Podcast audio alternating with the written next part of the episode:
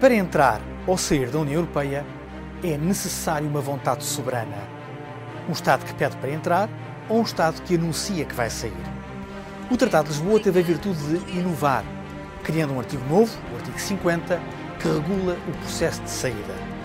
Caiu assim o argumento demagógico dos eurocéticos, que diziam que a Europa era uma prisão que depois de entrar não se podia sair. Agora, é claro que nenhum Estado é obrigado a permanecer contra a vontade. Mas atenção, o contrário não é verdade. A União Europeia não pode expulsar um Estado-membro. Quem quer sair é que tem o exclusivo da iniciativa. E quais são os passos? Primeiro, o Estado que quer sair notifica formalmente o Conselho Europeu. Segundo, o Conselho Europeu aprova as linhas orientadoras para as negociações sobre os procedimentos para a saída e o quadro de relacionamento futuro entre a União Europeia e esse Estado.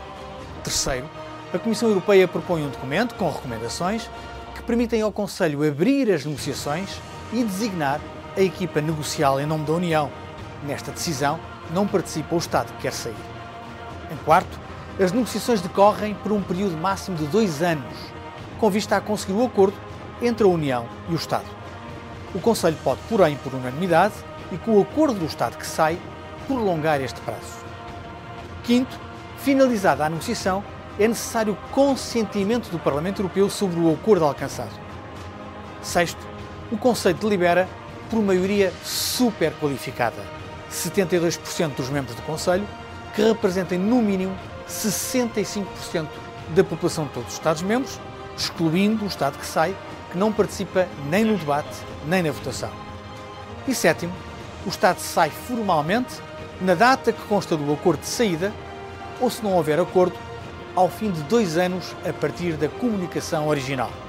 A partir desse momento, os tratados europeus deixam de ser aplicados nesse Estado.